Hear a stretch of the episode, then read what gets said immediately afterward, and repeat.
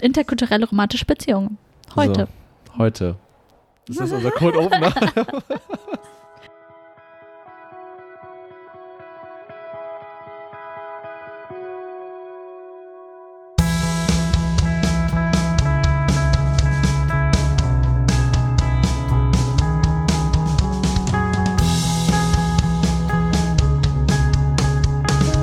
Hey Leute und herzlich willkommen zu einer brandneuen Ausgabe des, Salt and Pressure Podcasts. Yay! Das ist- Heute Episode 10.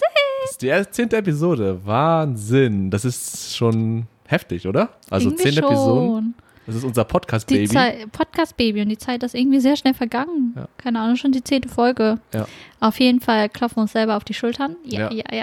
Sieht ein bisschen weird aus gerade, aber ihr könnt es mal selber probieren mit beiden Ja. Händen so auf den, auf den Schultern. Sehr gut gemacht, sehr Ja. gut gemacht. Auf jeden Fall zehnte Folge und dafür haben wir uns auch, ähm, wir wollen uns bedanken bei euch Wie immer. fürs fleißige Zuhören, fürs, fürs äh, treu sein, treu bleiben und ähm, Für die Nachrichten, für Feedback, für Ja. was auch immer. Und äh, das für, ist für cool. das Interesse und genau fürs Feedback vor allem auch. Mhm. Ja, Und vor allem auch für eure Themeneinreichungen, weil heute dieses Thema ist äh, eigentlich nur entsprungen durch eine äh, Zuhörerin, die uns geschrieben hat, Mhm. Ja. einen größeren Text geschrieben hat und dann auch ja einen Vorschlag. angereizt ha- hat. Genau, Genau. wir hatten uns das Thema, glaube ich, vorher irgendwie schon äh, auf unserer Liste gehabt, aber es Mhm. war zwischen tausend anderen Themen oder sowas. Ja, Und durch diese Zuhörerin haben wir gedacht, okay, scheint ja irgendwie Interesse zu bestehen. ja, das mal zu Ähm. machen, auch schon, schon früher wahrscheinlich dann so. Ja, genau, ein bisschen früher. Mhm. Und für, ich, wir dachten, das wäre eigentlich ein ganz cooles Thema für die unsere zehnte Folge. Ja. Und ach ja, das Thema. Was ist das Thema, Sie? Das Thema, wie sollen wir es jetzt nennen? Also ähm, wir reden über ja, interkulturelle Interkulturelle romantische, romantische Beziehungen. Beziehungen. Ja. Genau. Generell auch interkulturelle Beziehungen, das heißt Freundschaften, was auch immer, das gehört ja auch dazu. Mhm. Aber hauptsächlich Schwerpunkt äh, liegt auf interkultur äh, interkulturelle romantische Beziehungen. Zuerst wollten wir so interkulturelle Romanzen vielleicht nennen. Ja, aber das hört sich ein bisschen so, so Techtelmechtel, Ja, so Affären an, Ja. aber nein. Ja, genau. Interkulturelle romantische Beziehungen. Mhm. Interkulturell. Genau, bei der Recherche ha- hatten wir auch an andere Begriffe gefunden, wie zum Beispiel binational unter, oder interethnisch, aber ich, wir dachten, interkulturell ist eigentlich sehr passend. Ja, das fasst das ganz gut zusammen. Ja, so genau, so. weil es ist halt das, was, worüber wir auch wirklich sprechen wollen, was uns beschäftigt, halt wirklich das Zusammenkommen von zwei Kulturen und wie Mhm. man damit zurechtkommt, wie, ähm, wie das, die Interaktion Mhm. zwischen Kulturen Ja, und vor allem in einer, in einer Partnerschaft, Ja. wo eh so viele Elemente zusammenkommen, die halt entscheiden, ob die Beziehung jetzt läuft oder nicht läuft. ja, Und ja, ja, einfach so die Besonderheit nochmal herausstellen und diskutieren und vor allem aus dem Ähm, persönlichen ja, genau, mit dem persönlichen Touch, das Anni und ich da auch ähm, Erfahrungen. Machen oder gemacht haben, wie auch Mhm. immer, und äh, da auch noch berichten wollen. Und ja, wir sind selber gespannt, was heute sich ergibt. Mhm. Wir äh, haben halt hier einige äh, Begriffe und äh, äh, ähm, Gedanken irgendwie aufgeschrieben und wollen einfach mal gucken, wie uns das heute alles begleiten wird und wohin wir am Ende gelangen. Ja, So. ganz genau. Und ähm, durch die Zuhörerin, sie hat uns auch eine sehr liebe Nachricht geschickt und halt auch aus ihrer eigenen persönlichen Erfahrung einige Sachen, Mhm. Aspekte halt aufgeschrieben, uns mitgeteilt, auf die Mhm. wir später eingehen wollen, weil das scheint wirklich, man redet ja auch meistens mit Freunden über sowas, so, weiß ich nicht, Probleme oder was einem auffällt, wenn man halt ähm, sich auf eine interkulturelle Be romantische Beziehung einlässt. Mhm. Und dann fühlt, denkt man sich manchmal so, ist das nur bei mir so? Aber es scheint echt, also tendenziell kann man ja beobachten, dass es sehr ähm, verhäuft vorkommt oder sehr verbreitet oder was eine spezifisch jetzt ein, die vietnamesische Kultur mit sich bringt, Ja, wenn es um solche Beziehungen geht. ja. Aber gleichzeitig soll das nicht heißen, dass wir einfach Dinge so verallgemeinern und sagen, so sind halt interkulturelle romantische Beziehungen oder Nee. generell Beziehungen, sondern ähm, es lassen sich einfach nur so gewisse Dinge wiedererkennen, die wahrscheinlich häufiger auftreten bei solchen Beziehungstypen. So, und äh, wir wollen die auch heute so, so ein bisschen Ja. besprechen. Ganz genau. Also Kultur wird in unserem Sinne halt so äh, äh, anthropologisch halt Hm, wir arbeiten halt mit dem anthropologischen Begriff und das ist einfach Kultur, sehen wir selber halt einfach ein System von Bedeutung oder so eine Ansammlung von Normen und Werten, Glaubenssystemen, Ideologien. Ja.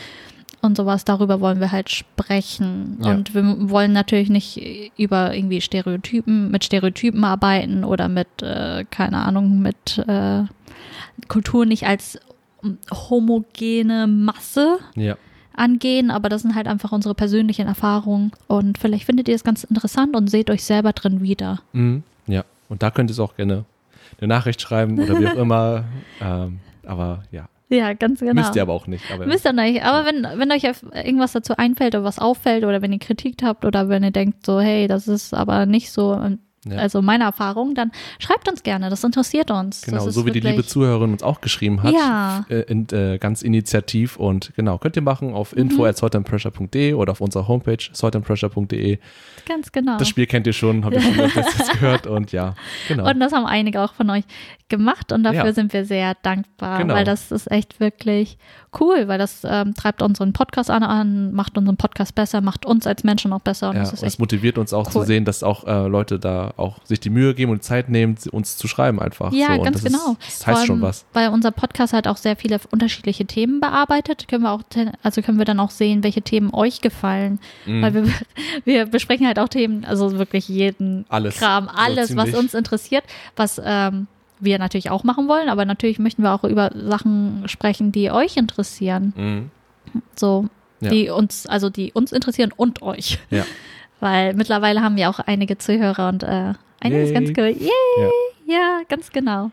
Ja. Alles klar. Dann fangen wir mit dem Thema an. Mhm. Genau, bei meiner Recherche, das war halt, also es gibt einige akademische Arbeiten dazu über ähm, interkulturelle Beziehungen, was ich eigentlich auch sehr interessant fand, weil das eigentlich auch ein sehr, irgendwie sehr persönliches Thema ist Mhm. an sich. Ja. Und äh, ich habe mehr Artikel dazu gefunden, so Ratgeber zum so verschiedene auch Dating-Plattformen, Ratgeber, wie ist es mit, weiß ich nicht, jemanden aus dem Ausland zusammen zu sein und sowas. Ja. Das ist ganz witzig, aber ich habe eigentlich mit einer Statistik vom Bundesamt angefangen von 2018, wo es um binationale Familien und Partnerschaften geht. Also Mhm. da, es gibt halt so ein Register, also es wird ja hier alles aufgenommen, so es gibt ja zu allem eine Statistik Mhm. und vor allem auch zu ähm, binationale Eheschließungen und Partnerschaften, die abgeschlossen worden sind. Von 2018 Von meinst du? 2000, also die, ähm, die ist von 2018, aber die Zahlen sind von 2017.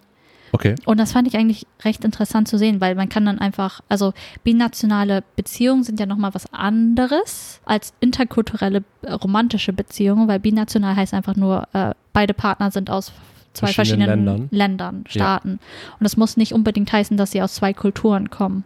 Mhm. Sozusagen. Zum Beispiel auch zwei deutsche Staatsbürger könnten ja zusammenkommen und sind mit unteren, äh, unterschiedlichen Kulturen aufgewachsen. Mhm. Das stimmt, ja. Genau, Ja. und aber die Statistik fand ich trotzdem sehr interessant, weil es eine Tendenz anzeigt, weil diese Partnerschaften, wenn sie dann für länger halten, enden ja meist, meistens dann auch, also diese Beziehungen, die ähm, länger zusammenbleiben, die enden ja meistens auch in Ehen oder pa eingetragene Partnerschaften und dann kann man schon irgendwie so eine, einen Trend sehen, wohin das geht. Ja. Und ja, 2017 war das so, dass der, die Zahl der Menschen mit Migrationshintergrund bei 19,3 Millionen in Deutschland war. Das sind immerhin ein Viertel, also 23,6 Prozent der Gesamtbevölkerung, was Mhm. Haben einen Migrationshintergrund haben in Deutschland. Migrationshintergrund in Deutschland. Ja. Das ist schon viel. Ja, sich das ist hört. schon sehr viel, weil also das heißt ja auch, dass die Wahrscheinlichkeit hoch ist, dass bikulturelle Beziehungen dadurch halt äh, zustande kommen Mhm. durch ähm, diese Zahlen. Und ähm, 11,3 Millionen davon waren Deutsche mit oder ohne eigener Migrationserfahrung, beziehungsweise in Deutschland geborene Menschen mit Mhm. ausländischer Staatsgehörigkeit. Okay. Und 7,9 Millionen Menschen waren AusländerInnen mit eigener Migrationserfahrung. Und ja, eine Person hat einen Migrationshintergrund, wenn sie selbst oder mindestens ein Elternteil nicht mit deutscher Staatsangehörigkeit geboren wurde. Also Mhm. das ist wirklich dann, somit schließt man sehr viele Menschen eigentlich Ja. ein. Ja. Und Eheschließung, also 2017 in Deutschland insgesamt wurden äh, 407.000 Ehen geschlossen, ungefähr um den Dreh. Und davon waren ungefähr 350.000 deutsch-deutsche Ehen Mhm. und äh, 7 58.000 ungefähr Eheschließungen mit ausländischer Beteiligung. Okay. Genau. Und äh, dann von ungefähr 46.000 binationale Eheschließungen mit deutscher Beteiligung. Und das ist schon, das heißt, dass die 2017 jede achte Eheschließung einen, einen binationalen Hintergrund hatte. was eigentlich Mhm. auch relativ hoch ist. Hm, Klingt jetzt auch nicht so gering tatsächlich, ja. Das ja. fand ich halt interessant, weil die Zahlen zu sehen, weil ich dachte, es wäre weniger. Und ich fand es schon relativ hoch. Also das heißt, dass, dass mich sehen, seit 1996 hat sich auch diese äh, Zahl der bina binationalen Paare Mhm. verdoppelt. Mhm. Durch ähm, offen, also mehr offene Grenzen, durch Urlaubs-, Arbeits- oder Studentenaufenthalte im Ausland. Das Ja. heißt, dass diese Art von Beziehung, interkulturelle äh, romantische Beziehungen halt immer mehr vortauchen und ein sehr Mhm. wichtiges Thema eigentlich im Alltag sind Mhm. und sehr viele mehr, Men also viel mehr Menschen sich mit diesem Thema befassen Ja. heutzutage. Ja, ich finde dementsprechend klingt, also es klingt irgendwie ein Achtel, also wie du das, das gerade gesagt hast, klingt zwar irgendwie schon, also viel irgendwie, aber ich, ich hätte mir auch vorstellen können, dass es sogar noch mehr wären. Ja, Gerade eben, weil du aus den Aspekten, die du genannt hast, also Mhm. diese Globalisierung, dieses ganze Vermischte, dass Leute offener sind, auch in anderen Ländern Mhm. leben zu wollen und in, an, ja, ja, woanders weiterzuleben und dementsprechend auch viel, viele Leute aus anderen Ländern nach Deutschland kommen, Ja. aus verschiedensten Gründen. Meistens geht es ja um Ausbildung oder Arbeit oder wie auch immer. Mhm. Aber dass das ist ja viel, viel häufiger jetzt vorkommt und schon ähm, völlig normal ist, sage ich mal, dass äh, viele Leute den Weg nach Deutschland suchen. Ja. Ähm, und und ich glaube, ja, das Ding das- ist, wahrscheinlich kommt es uns auch einfach mehr vor, hm, weil wir das häufig auch mit dieser interkulturellen Beziehung verwechseln. Weil es gibt halt sehr viele auch Ausländer, die bereits eingedeutscht worden sind, also Mhm. deutsche Staatsbürgerschaft haben. mhm, Und dazu zählen die halt nicht diese deutsch-deutsche, das wären dann deutsch-deutsche Ehen, weil das halt ähm, auf deinem Pass oder was auch immer, du bist deutscher Staatsbürger und dann sind Ja. es nicht mehr binationale Ehen. Ach so, ja, sozusagen. genau, ja, weil ähm, die Nationalität sozusagen auf Papier dieselbe auf Papier. ist. Ja, ganz genau. Okay, aber das äh, Obwohl mhm. du irgendwie vor, vielleicht vor zwei Jahren erst eingebürgert worden ach bist oder ja, so. stimmt, das ergibt Sinn. Aber äh, interkulturell ist ja wieder eine andere Sache, ne? wenn halt trotzdem, trotz gleicher Nationalität, Mhm. andere kulturelle Hintergründe vorliegen oder Ganz genau. Es kann ja immer. auch sein, dass zum Beispiel, ähm, das wäre ja zum Beispiel bei meiner Partnerschaft so, wenn wir Mhm. jetzt irgendwie äh, ähm, heiraten würden oder Ehe schließen würden. Mein pa also ich selber bin ja auch Deutsche, bin aber bikulturell aufgewachsen. Und mein Partner ist auch Deutscher, ist aber auch bikulturell aufgewachsen als Deutscher und Spanier. Mhm. Und das wäre ja eine interkulturelle Beziehung, Ja. aber keine, Keine binationale. Ehe. wow, okay, Begriffe trennen. Wir Begriffe trennen. Ja, aber es ist sehr gut zu wissen. Aber ja, aber diese Partnerschaften sehen halt, äh, ist echt interessant. Vor allem, ähm, es wird halt auch sehr differenziert. Also, äh, wenn zum Beispiel, mh, es gab ungefähr 46.000 binationale Ehen. Mhm. Davon waren 25.000, wo der Mann deutsch war und die Frau nicht deutsch. Und 20.000, äh, wo die Frau deutsch war und der Mann nicht deutsch. Also es ist halbwegs Ja, ausgeglichen. 50-50 fast schon, ne? Mhm. Aber dazu habe ich nämlich auch mal was gefunden, nämlich das ist schon ein bisschen länger her jetzt, dass äh, bis 1953 in Deutschland es sogar so geregelt war, dass wenn eine ausländische Frau Mhm. einen deutschen Mann heiratet, dann äh, erhält die ausländische Frau automatisch die deutsche Staatsbürgerschaft des Mannes, also Mhm. wird sozusagen mitgezogen. Ja. Andersrum aber, wenn eine deutsche Frau einen ausländischen Mann Auslandsmann. heiratet, dann verliert die deutsche Frau ihre Staatsbürgerschaft und geht Mm. sozusagen mit dem, Mann. mit dem Mann über, außer der Mann ist staatenlos, also nirgendwo, aber ist eher, glaube ich, nicht so häufig. Ja. Aber es, ma es macht Sinn für den Zeitraum. Mhm, Also das war schon das ja das, was 70 Jahre schon Weil vorbei. die Frau folgte halt immer dem Mann sozusagen. Ja, genau. Da hat man nochmal gesehen, wie nochmal diese Rollenverteilung war Mhm. und die Gewichtung von Mann, Frau und wer mehr, der, der höhere oder- Status, ja, was der höhere ist, Status mehr Quatsch Wert. ist. Aber damals war es halt anders. Aber es war auch, habe hab ich auch Mhm. beim Lesen so, dachte ich so, what? Okay, das gab's früher? Okay. Mittlerweile ist es in Deutschland so, dass es, man kriegt nicht auto, also wenn man heiratet, kriegt man nicht automatisch die ähm, deutsche Staatsbürgerschaft von deinem, also von deinem Partner die Mhm. Staatsbürgerschaft, sondern es ist so, dass du dann halt Priorität hast. Du kriegst die Staatsbürgerschaft schneller, als wenn du einfach hierher ziehst und hier arbeitest, weil dann du musst mindestens acht Jahre hier gearbeitet haben, Ja. damit du äh, die deutsche Staatsbürgerschaft dann beantragen kannst, soweit Mhm. ich weiß. Das Ja. war zumindest der Status vor fünf Jahren. Da hatte Mhm. ich mit einigen Auslaus, äh, Austauschstudenten gesprochen und die hatten sich darüber informiert.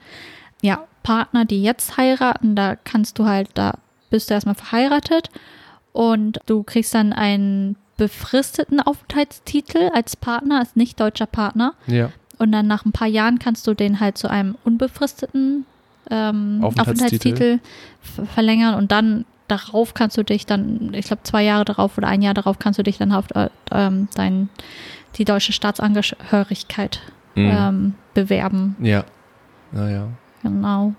Und noch Das mal ein bisschen das. rechtlich äh, informativ auf einem guten Stand zu sein, das wusste ich nämlich. Ich, ich war auch mir Ungefähr. nicht so sicher, wie die Jahreszahlen war, bis wann darf man was und wie, aber ja. Mhm. So Kann man nochmal genau nachlesen eigentlich auch, Mhm. wenn man sich dafür interessiert. Mich würde das eigentlich voll interessieren, wie, also ich kann mir vorstellen, dass tendenziell es in Deutschland viel, statistisch gesehen viel mehr binationale Eheschließungen gibt, was auch immer, weil die Mhm. meisten dann nach Deutschland kommen Mhm. als umgekehrt. Ja. Also wir wissen zum Beispiel auch, wenn es äh, na- nach, also wenn es deutsch-vietnamesische Ehen wären, Mhm. würde die Frau wahrscheinlich eher die deutsche Staatsbürgerschaft annehmen als der Mann, also der, der andere Partner halt die vietnamesische Staatsbürgerschaft. Mhm. Also nicht Das Mann, ist- Frau, sondern nur Also so Partner. der Partner, ne? ja, genau, der okay, ich Partner. grad verwirrt. Okay.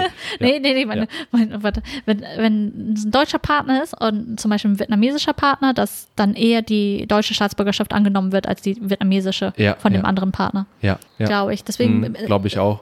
äh, finde ich es interessant zu sehen, also irgendwie Statistik aus anderen Ländern, Mhm. wie das au aussieht. Ja. Da bei diesem Bundesamt für Stati Statistisches Bundesamt gab es halt auch eine äh, Top 10, also Statistik zu Top 10 PartnerInnenwahl von deutschen Frauen und von deutschen Männern. Mhm. Kannst du, kannst du ungefähr erahnen? Also zum Beispiel, wir fangen mit deutschen Frauen an. Was ist so, Oh, Alter, bei Frauen, ey. aus ey. welchen Ländern kamen die meisten Partner, also Von die deutschen Partner Frauen. von deutschen Frauen? Die nicht Deutsche sie, sind, ne? Die Also nicht Deutsche sind, die eine andere Nationalität haben oder hatten. Männer. Okay, ähm, ich kann mir gut vorstellen, Ich hätte es nicht. se selber wahrscheinlich in Westeuropa hätte ich jetzt gedacht, zum Beispiel so Mhm. Frankreich oder äh, irgendwie ins, aus den skandinavischen Ländern oder England, Gar Englisch. Ah, US-amerikanisch wahrscheinlich doch hoch, oder? Äh, ja, oberes, oberes Feld. Okay, wenn ich jetzt komplett, gibt es irgendein Land, wo ich komplett, oder, Es ist grad also nicht, es, auf Platz 1 ist die, also mit Abstand die Ja. Türkei. Aus der Türkei haben sie viele Partner gewählt. Ah, aber, aber warte mal, die Frauen sind ja Die Frauen, die deutschen deutsche, Frauen. ja, das heißt, es kann doch so eine, ähm, eine, ein, eine 25-jährige Deutsche Deutsche, sein, die aber mit Migrationshintergrund aufgewachsen ist Ja. und deren ihre Familie ist türkisch. kann So. sein, ja, und, genau. Aber sie ist ja deutsch, äh, als Staats, also deutsche Staatsbürgerin. Ja. Das heißt, das zählt auch, ne? Also ja, genau, das zählt auch. Ah, okay, das verstehe ich auch, warum Türkei so hoch ist. Also das, ja. Ja. wenn ich das richtig jetzt verstanden habe. Das zählt auch, ja. Ah ja, okay. Weil der türkische Anteil in Deutschland ist ja auch relativ hoch, oder? Ist relativ So. hoch, ja. Ist sehr hoch. Ja. Ich weiß jetzt nicht genau, aber der ist relativ hoch. Ich weiß gar nicht, wer mit am höchsten mit ist. Ich glaube, Vietnamesen sind auch Vietnamesen sind sehr hoch. sehr, sind sehr hoch. Ja. Aber ich kann dir sagen, Vietnamesen sind nirgendwo auf, einer Liste, auf der Liste drauf. Weder bei deutschen Männern als bei deutschen Frauen. Eheschließung, deutsche Frauen haben 4930 äh, türkische Männer geheiratet. Ja. 2017. Ja. Ähm, dann noch Platz 2 Italien. Mhm. Platz 3 Österreich. Dann USA, Großbritannien, Niederlande, Kosovo, Ja. Marokkaner. Dann Franzosen, Griechen auf dem gleichen Platz, neunten und dann zehnter Platz äh, Spanier. Keine Asiaten, ne? Keine Asiaten. Aber das ändert sich, wenn wir gleich zu den Männern kommen. Ja, ich wollte gerade sagen, bei den Männern hätte ich schon eher mehr Gedanken dazu gehabt, wo die meisten Frauen Ja. herkommen von, für deutsche Männer. Mhm, Bei sozusagen. deutschen Männern ist es nämlich so, auf Platz 1 ist es ebenfalls die Türkei Ja. mit 3111 Eheschließungen Mhm. aus der Türkei. Dann kommt Polen, Russland, Ukraine, Ja. ja. äh, Italien, Thailand, Österreich, äh, Rumänien, China, Brasilien. Also auch nicht mehr so viel Asien, aber wir also Ich dachte schon. mehr asiatische Aber schon- Länder auch. So, ja, aber präsenter. sowas. Also aus, aus dem Osten. Ja. ähm, einige Italien, Thailand auf Platz 6, aber wohingegen aber den deutschen Frauen halt nichts aus, ja, keine Mhm. asiatischen, hauptsächlich aus der Türkei. Also Türkei ist ja eigentlich auch Asien, aber ja. aus dem ähm, ostasiatischen Raum niemanden oder südostasiatischen Raum oder südasiatischen Raum. Ja. Genau, Okay, ja, Das- interessant. Wäre das Ja. dazu zu der Statistik. Und da direkt mal anzuknüpfen, wenn eine Person sozusagen ihr Land verlassen muss, um halt zum anderen Land des Partners oder der Partnerin zu leben, äh, Mhm. zu ziehen und dort zu leben, damit sie halt eine gemeinsame Beziehung haben können, finde ich es auch immer so ein ganz, ja, ganz einschneidenden Punkt irgendwie, weil eine Person musst du sagen, ihre Familie verlassen, also Ja. der, wenn wir jetzt davon ausgehen, dass Leute halt ähm, eine interkulturelle romantische Beziehung haben und eine Person Mhm. ihre, ihr, ihr Heimatland verlassen muss und sich woanders integrieren muss, in einem fremden Land, ähm, wie beispielsweise Deutschland, wenn Leute nach hier- herkommen und äh, ganz anders aufgewachsen sind, an, andere Werte hatten und so weiter und so fort ähm, und hier leben müssen oder leben wollen, müssen sie ja ihre Familie verlassen, ihre Freunde, ihre gewohnte Umgebung, Mhm. alles, was sie kannten über mehr als 20 Jahre wahrscheinlich, also je nachdem, Ja. Und müssen sich dann irgendwie hier zurechtfinden und haben dementsprechend auch ganz schwierige teilweise Bedingungen, weil sie halt auch sozial zum Beispiel ab, ähm, nur meistens den Partner, die Partnerin haben Ja. am Anfang und dann auch sozusagen sich damit erstmal zurechtfinden müssen, dass sie alleine sind, mehr oder weniger äh, und, und sich schnell irgendwie, also schnell im Sinne von, dass man Anschluss findet, auch äh, Ja. seinen eigenen sozialen Kreis irgendwie aufbaut, äh, jobtechnisch, sprachlich. Also man merkt schon, das sind sehr viele Hürden, die da hochkommen, wenn man halt über solche Beziehungstypen, Beziehungsformen nachdenkt. Und ähm, ich finde das sehr interessant. Also so gesehen, was alles für Schwierigkeiten für die Person kommen, die halt Ja. ihr Land verlassen muss, um eben halt mit ihrem internationalen Partner zusammen zu sein. so viele Faktoren. Also es ist ja nicht nur die, die Faktoren in einer nicht normalen Partnerschaft, aber in einer Partnerschaft, wo beide äh, Individuen sich aus der gleichen Kultur, aus dem gleichen kulturellen Kontext stammen. Mhm. Da hast du ja eh schon in einer, so einer Partnerschaft halt genug Faktoren, die Problemfelder sind oder sowas. Und da Ja. kommen halt viele andere Dimensionen noch dazu. Das ist wirklich krass. Ja, tendenziell ist es halt so, dass der, ähm, der eine Partner zu dem anderen Partner zuzieht in sein Mhm. Land. Ja. Also es ist halt auch möglich, dass beide Partner in ein drittes Land sozusagen ziehen und Das dort geht auch, ja. Das genau gibt's ja auch. dort. Aber das kommt ja halt auch seltener vor und ich glaube, darüber werden wir auch nicht wirklich sprechen, weil wir da keine Erfahrung zu haben. Ja. Ja, es gibt halt äh, Integration ist halt ein großes Thema. Mhm. Also kulturell, strukturell, sozial, emotional, alles. Ja, es kommt halt viele Punkte dazu, vor allem ähm, meistens die verbale Verständigung, Ja. die, also es muss nicht unbedingt sein, es kann ja auch sein, dass beide äh, die jeweilige Sprache halt flüssig sprechen, aber ich es ist im, aus meiner Erfahrung ist es Mhm. immer noch mal eine andere, ein anderes Gefühl, wenn du in deiner M auch Muttersprache sprichst. Ja. Auch wenn, auch wenn beide vielleicht fließend Englisch sprechen, es ist äh, dieser emotionale Ausdruck Ja. ist nochmal ganz anders einfach in deiner Muttersprache, in der Sprache, in der du denkst zumindest. Ja. Oder Ja. in, in der du auch fühlst oder Mhm. träumst oder Mhm. Weil das kann ich total Mhm. bestätigen, weil in meinem Fall ist jetzt so, äh, dass meine Partnerin halt nicht aus Deutschland kommt, Mhm. Sondern hier seit einigen Jahren lebt. Und ähm, wenn wir zum Beispiel sprechen, tun wir, also sie ist Vietnamesin und ich bin Deutsch-Vietnamese, das heißt, ich kann auch Vietnamesisch sprechen, aber natürlich ist mein Vietnamesisch nicht annähernd so gut wie mein Deutsch, Mhm. sodass, wenn wir uns unterhalten, machen wir so einen Mix. Also wir, wir, wir haben am Anfang vor allem sehr viel Vietnamesisch gesprochen, weil ich ihr auch entgegenkommen wollte und da das für sie leichter ist, weil sie halt, ihr müsst euch vorstellen, Deut die deutsche Sprache zu lernen mit 20 oder so, es ist super schwer. Generell ist Deutsch lernen schwer. Wer meinte das nochmal? Das Leben ist zu kurz, um Deutsch zu lernen. Ja, ich hab Irgendwann vergessen, mal- das- das Weiß kenn nicht, ich aber auch. ist sehr bekannt. Ja, aber das stimmt halt einfach. Und wir haben so das, das Glück, dass wir die, mit der deutschen Sprache aufgewachsen sind. Deswegen müssen wir uns da keine Gedanken machen. Mhm. Ja. Aber Leute, die herkommen, halt schon. Und da war es halt so, dass wir, ähm, meine Partnerin und ich, am Anfang halt nur Vietnamesisch gesprochen haben. Und irgendwann hat sich das gewechselt, dass wir viel mehr Deutsch gesprochen haben. Sie hatte auch viel mehr Lust, irgendwann Deutsch zu sprechen, weil sie dann durch mich auch lernen kann. Ich kann auch durch sie Vietnamesisch lernen, so den Alltagsjargon, Alltagssprache, Slang, so ein bisschen. Und jetzt ist es so, dass wir, das tue ich auch mit meinen Eltern häufig, einfach Mischmasch sprechen. Also wir sprechen einfach beide Sprachen simultan, gleichzeitig. Und ähm, je nachdem, wenn ein Wort uns nicht einfällt, nehmen wir Ja. einfach die andere Sprache. Das kennt ihr vielleicht auch, wenn wir das äh, mit Deutsch und Englisch machen, dass wir viele Wörter einfach auf Englisch sagen, wie cool oder ja, nice. Viele Anglizismen So, benutzen. genau, Anglizismen, das ist ja auch sehr äh, Standard fast schon. Ähm, Gerade in der jüngeren Kultur, jüngeren Jugend, jüngeren Jugend. Jüngeren Jugend, als wärst du nicht jung. genau. Ihr wisst, was ich meine.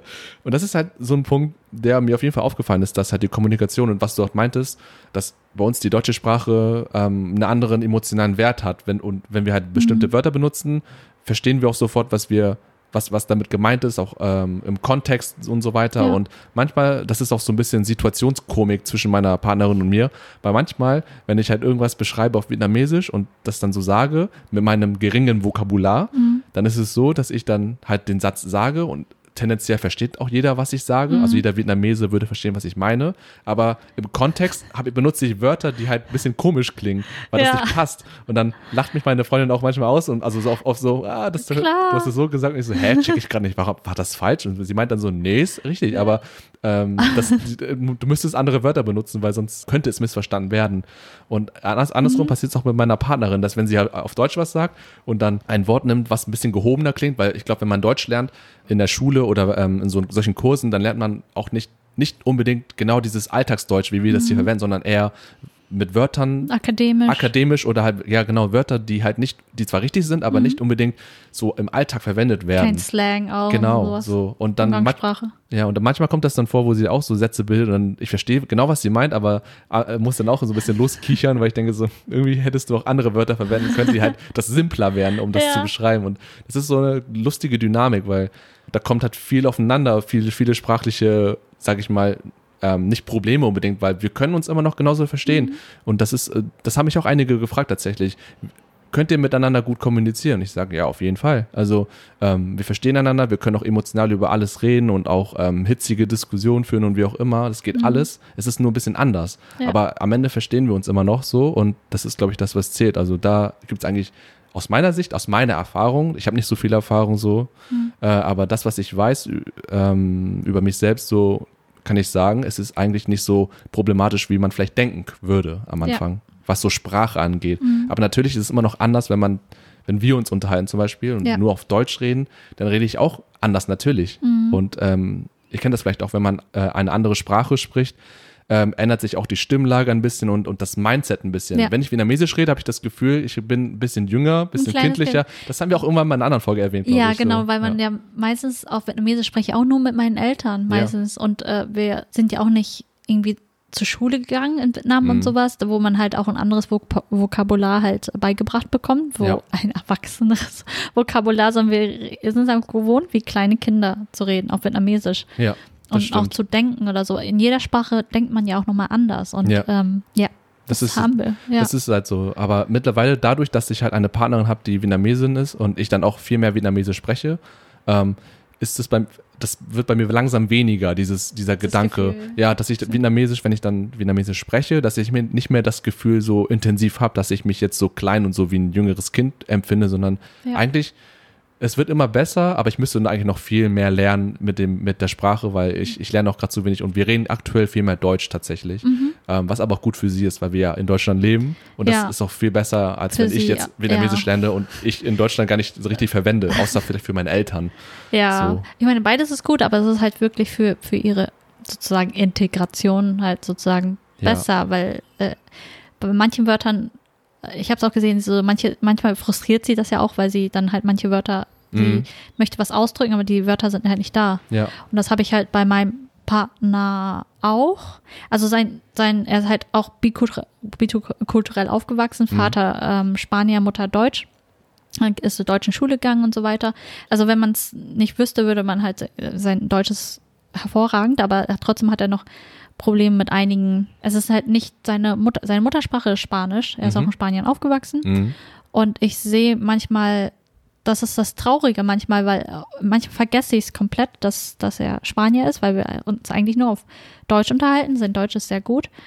ja. Und ähm, Aussprache auch wie, wie ein Deutscher halt, aber es ist für ihn manchmal frustrierend, weil er sich nicht so äh, artikulieren kann, wie er sich sonst im Spanischen artikulieren könnte. ja verstehe ich Em- total. ja, emotional oder verbal einfach so wirklich auch nicht so elaboriert, nicht eloquent, wie er es eigentlich wollen würde. Und es, da steckt so, es ist so frustrierend für ihn und das macht mich Mhm. auch traurig, weil er Mhm. meinte, es ist dann halt für ihn auch schwieriger, sich auf einer emotionalen Ebene halt so mitzuteilen. Ja, auf jeden Und- Fall. Ja. Aber die andere Seite, die, diese Seite kenne ich dann halt auch. Natürlich versuche ich Spanisch zu lernen, aber es wird niemals so gut sein, dass es dann halt so dafür reicht. Aber ähm, Mhm. ähm, die andere Seite kenne ich dann halt auch, weil ich auch schon mal in einer anderen interkulturellen Beziehung war, auch in einer anderen binationalen Beziehung, wo, Mhm. wo wir eigentlich nur auf Englisch gesprochen haben. Mhm. Und ich denke, ich glaube, mein Englisch relativ gut, aber es ist trotzdem nochmal was anderes, weil für mich war es am Anfang, wenn man noch so verknallt ist oder was auch immer, denkt man sich, so, ist so schlimm, man ist gut, man kann auf Englisch kommunizieren, aber Alles nach einer Weile, schon. alles klappt schon, aber nach einer Weile merkt man schon, was fehlt. Es ist einfach dieses Stück Gefühl bleibt irgendwie in so lost in lost in translation. Also Ja. so bleibt irgendwie hängen, kann man nicht vermitteln, kann man nicht übertragen in dieser Ja. Sprache, Ja. die dir eigentlich, die du beherrschst, die man, die man beherrscht, Englisch Ja. zum Beispiel in, dieser, in diesem Fall. Ja. Aber ja, das lag unter anderem auch daran, sein Englisch war halt auch okay, nicht so gut. Also wir haben beidisch gesprochen, Englisch und Koreanisch, aber mein Koreanisch ist halt nicht so gut wie mein Englisch. Mhm. Aber es hat irgendwie dann was gefehlt, zumindest jetzt auch äh, auf ähm, verbaler Ebene, Kommu Kommunikations, Ja. also kommunikativ. Und dann Mhm. später kamen auch noch andere Faktoren dazu, was Mhm. also in interkulturellen Beziehungen oft vorkommt. Also andere, also da, das wäre jetzt nochmal ein anderer Punkt halt, die koreanische Kultur und äh, ja, sowieso. Da ja, können wir auch noch gleich da tiefer drauf einsteigen. Ja. Also generell andere Unterschiede außer der Sprache oder Ja. Problematiken. Also Kommunikationsprobleme kennt wahrscheinlich, also es ist so das erste, was, Ja. die erste Hürde, die man sozusagen hat. ja. Das ist so, glaube ich, das. wichtig, also Mhm. wo es halt auch zu vielen Missverständnissen kommt, weil ich merke manchmal bei, bei meinem Partner auch, dass er halt sich dann halt auf gewisser Weise auf Deutsch ausdrückt, Mhm. aber das sind so Redewendungen, wo ich, also so, oder es ist nicht so ähm, manchmal, wo ich denke so, was meint er damit? so oder manche Sachen, wo, wo, er, wo es halt spanische Ausdrucksweisen oder Redewendungen für gibt, aber die findet er nicht auf Deutsch und das ist halt ja, so ja, ja. manchmal Nee, das Nicht das, frustrierend, das, aber, das kenne ich ja. auch, ja. Ja, äh, ich finde ich find schon krass, ja, was das, äh, wie gesagt, eine Hürde ist für, für unsere Partner jetzt in der Mhm. Situation auch oder anderen Leuten. Das ist, ja, also sprachliche, also Kommunikation generell irgendwie, ähm, gibt es aber auch Probleme in, in nationalen Beziehungen, klar, gibt es auch da, Mhm. also, also aber auf anderer Ebene wahrscheinlich, weil man dann nicht, nicht wegen den Wortwahlen, sondern eher mit der Kommunikationsart wahrscheinlich. Ja. Also so, aber das kommt ja bei uns noch hinzu. Also sowohl, wie man miteinander kommuniziert, also wie man das macht Als und, und welche Wörter sprachlich, sprachlich. genau, einfach nur von den Fähigkeiten her, Mhm. äh, sich zu artikulieren irgendwie und das stimmt schon, das ist irgendwie teilweise frustrierend zu sehen, wenn ich auch auf Vietnamesisch mit meiner Partnerin spreche und dann mir dann so viele Wörter nicht einfallen und ich dann halt so plumpe Wörter nehme Ja. und dann denke ich auch, im Deutschen hätte ich jetzt dieses, äh, hätte ich sofort gewusst, wie ich das sage und so und das ist dann irgendwie auch Mhm. manchmal, ähm, ja, nicht nervig, aber irgendwie frustrierend schon teilweise zu sehen. Frustration ist Ja. das, das Ding. Man ist, man, man, also es ist immer irgendwie zu machen, dass man Mhm. kommuniziert, aber es ist wirklich ein Faktor, der, der vieles nicht kaputt machen kann, aber vieles halt so Ja, etwas wegnehmen kann. Kann es, ja. Ja. Und dann, Man kann, man kann natürlich auch anders denken. So, ja, das ist eine Herausforderung, jeder lernt bessere Sprachen, was auch immer. Mhm. Aber dann ist es manchmal so, ist es das wert sozusagen? Mhm. Das ist halt, ich würde viel lieber jetzt ähm, meinem Partner so richtig 100% mich ähm, mitteilen wollen, Wollen. ohne Probleme und ohne so, meinst Probleme und sowas. Ja. Aber äh, es gehört dazu und dann. Damit muss man irgendwie umgehen können und wollen. Also ja genau, man muss sich darauf einstellen, dass es halt ein Ding ist, was immer da bleibt. Also klar, also es ist Arbeit. So, es ist wirklich Arbeit und wenn beide sich dann bemühen, dann geht das Mhm. auch so.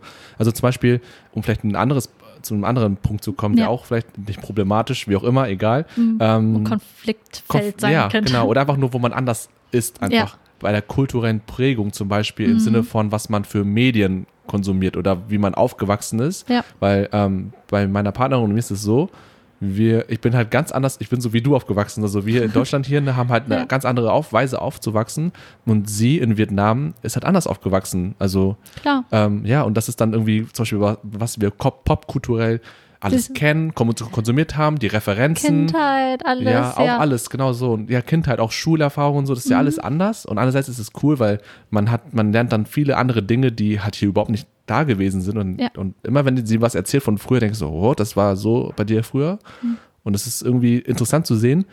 Aber andererseits ist es manchmal so, weil man halt auch verschiedene Medien zum Beispiel konsumiert hat. Und ich bin ein jemand, der, der macht äh, so viele Gags oder viele Witze, Humor. Mein Humor ist auch sehr stark davon geprägt, Bei was man konsumiert so, so. Äh, Referenzhumor, so, so Genau so. sozusagen, Und, ne? auch so, und auch so manchmal auch Meta-Humor irgendwie, damit, so solche, ne? Also Memes und so weiter. ist halt Ja. so ein ganz anderes Feld noch irgendwie, bla, Mhm. egal. Und ähm, bei meiner Freundin, äh, bei meiner Partnerin ist es halt zum Beispiel ähm, weniger ausgeprägt. Mhm. Und weil sie auch andere Sachen konsumiert hat. Ja. Wir haben einige Überschneidungen, was wir auch gesehen haben, zum Beispiel an Anime-Serien und so weiter, Pokémon. Ja, oder Ghibli-Filme ganz viel. Ja. Ähm, da können wir viel drüber reden, aber andere Sachen so, ähm, oder auch Musikgeschmäcker und Mhm. Ja. so, oder Künstler, Ja. Künstlerin, wo, wo ich halt denke, das ist so, die kennt jeder und bei ihr ist es so, nö, die kenne ich nicht. Oder ich kenne wieder- wiederum andere Künstlerinnen Mhm. und Künstler nicht, die sie kennt. Und das ist so, hm, irgendwie ist das ein bisschen strange, weil, ähm, ich, weil man das nicht so kennt. Weil wenn man Ja. nur hier in seiner Bubble unterwegs ist mit seinen in Deutschland aufgewachsenen Freunden und Familien, dann, ja, dann ist es immer sehr homogen. Man kann immer sehr oft auf einer gleichen Wellenlänge reden und man versteht sofort, was der andere gleich mit, äh, mit seinem Witz meint. Und bei meiner, mit meiner Partnerin muss sie das irgendwie anders machen. Es ist, wir machen immer noch viele Gags und Witze und haben Humor irgendwie, aber einen anderen Typ von Humor. Der, der ist ganz anders aufgebaut. Ja. Meistens eher durch diese sprachlichen Dinger, weil wir dann Missverständnisse haben und dann uns gegenseitig dann so auslachen, so auf, auf lustig. Das habe ich mitbekommen, wie ihr So. euch immer fertig macht gegenseitig. So ja, witzig. irgendwie so, keine Ahnung. Ja, aber so dieser Punkt, so von wegen, wie man popkulturell aufgewachsen ist, Ja. es, ist es ist bei. Das ist ein wichtiger Teil. ja, hast also du da auch so Erfahrungen gemacht? ja, so? unter anderem. Also er ist, äh, mein Partner ist ja auch nicht in Deutschland aufgewachsen, sondern Ja. in Madrid aufgewachsen. Ja, Und ähm, dazu kommt ja noch, dass er ein bisschen älter ist als ich. ja. Also es ist nicht keine andere Generation, aber irgendwie halbwegs gefühlt manchmal doch. Und wir haben trotzdem das Glück, das ist so merkwürdig, weil wir so in komplett viel, verschiedenen Welten, auf er in einer Großstadt halt in Spanien, ich so einer mega kleinen Stadt in, in Deutschland, Im Norden. im Norden Ostfriesland. in Wie oft werden wir das Ostfriesland. noch sagen? Ich glaube, für jede Folge kommt das einmal vor, dass ich das erwähne. Auf jeden Fall bin ich da aufgewachsen. Und äh, wir haben sehr viel, trotzdem sehr viele Schnittstellen. Also es ist halt äh, Musik, wir haben fast ähnlichen, sehr ähnlichen Musikgeschmack, sehr ähnlichen Filmgeschmack, aber das ist, was du auch meintest, ich bin halt einfach mit anderem Fernsehen aufgewachsen. Ich glaube, für uns alle, so Mhm. Deutsch-Vietnamesen war der Fernseher halt so wirklich was sehr Wichtiges. Safe, ja, Ja. auf jeden Fall. So viel Fernsehen geguckt, alle Ja. so im Fernseher aufgewachsen und ähm, daher auch die ganzen, also wie in der, in einer vorherigen Folge so Anime sehr wichtig für uns gewesen. Mhm. Und ähm, daher kommt halt auch viel unser Humor, Referenzhumor. Ich glaube, ich kann da für uns beide sprechen und sowas. Ja, bei mir ist es zum. Beispiel auch ganz extrem Spongebob-Humor und so. Meine Freundin kennt, also kennt Spongebob ein bisschen, aber hat es nicht geguckt. Ja. Und da kann ich halt alle Gags, die damit zu tun haben, kann ich nicht bringen, weil das, sie es nicht verstehen würde. Schade, So, aber ja. manchmal ist, aber ja. Ja. Und äh, bei mir ist es halt auch so, wie, für wenn ich von Pokémon spreche oder von irgendwie Mhm. anderen Anime. In Spanien li liefen ja auch andere Anime Mhm. Da, deswegen die Mhm. kennt er dann, die ich nicht kenne, wo ich dann denke so, oh, was, Womit er was aufgewachsen ist das denn? ist. Womit er aufgewachsen ist. Ich so, oh, Ja. was ist das? Ja, Und ähm, interessant. ja, das ist dann auf jeden Fall, man lernt ja dann das auch dazu und was auch immer, aber das ist dann halt auch, was sozusagen wegfällt. Oder wir sind halt auch, wir haben ähnlichen Musikgeschmack, aber Mhm. ähm, er hat zum Beispiel diese ganze Emo- Emo-Kid-Phase ja gar nicht mit, miterlebt, weil er auch ein bisschen älter ist und in Spanien auch man ein bisschen andere Musik gehört hat, Ja. als wir jetzt in Deutschland, aber Ja. und ja, das fällt dann halt auch weg, was auch ein bisschen schade ist, aber es ist noch okay. Ja, also ich, ich, ich finde auch so, also auch bei anderen Beziehungen, also bei Mhm. nationalen Beziehungen gibt es ja auch Dinge, die halt auch wegfallen, weil man einfach auch vielleicht einfach andere Geschmäcker hat so Mhm. und, und das ist dann auch vollkommen okay und ich finde auch nur, weil was wegfällt so, also wenn Ja. man zum Beispiel merkt so, nur weil ich was gesehen habe und, und ge geschaut habe intensiv als Kind und dann mein Humor darauf aufgebaut ist so, Ja. ähm, heißt das nicht, dass wir miteinander ähm, trotzdem nicht Spaß haben können und Ja. witzig sein können und Witze machen können. Man muss halt irgendwie nur einen anderen Zugang haben, eine andere Art von Humor. Und dann habe ich halt Leute um mich herum, also Freunde oder Bekannte, mit denen ich dann wiederum diesen Humor machen kann. Und dann, dann, Ja. dann habe ich den ja noch. Also Ja, äh, ich, ich kann den noch ausleben, aber nicht nur, äh, nur bei bestimmten Personen. Das ist auch okay. Ich werd, Was ich, eigentlich ganz normal ist, weil Ja. nicht jede Person, also es, ist, es ginge ja nur, wenn du jemanden triffst, der genauso ist wie du. ja, das wäre auch irgendwie komischer, wenn ich mich selbst daten würde. Das so, was zur Hölle? Nee, das will ich gar nicht so. Sexy. Ja, was für ein heißer Typ vom Spiegel. nee.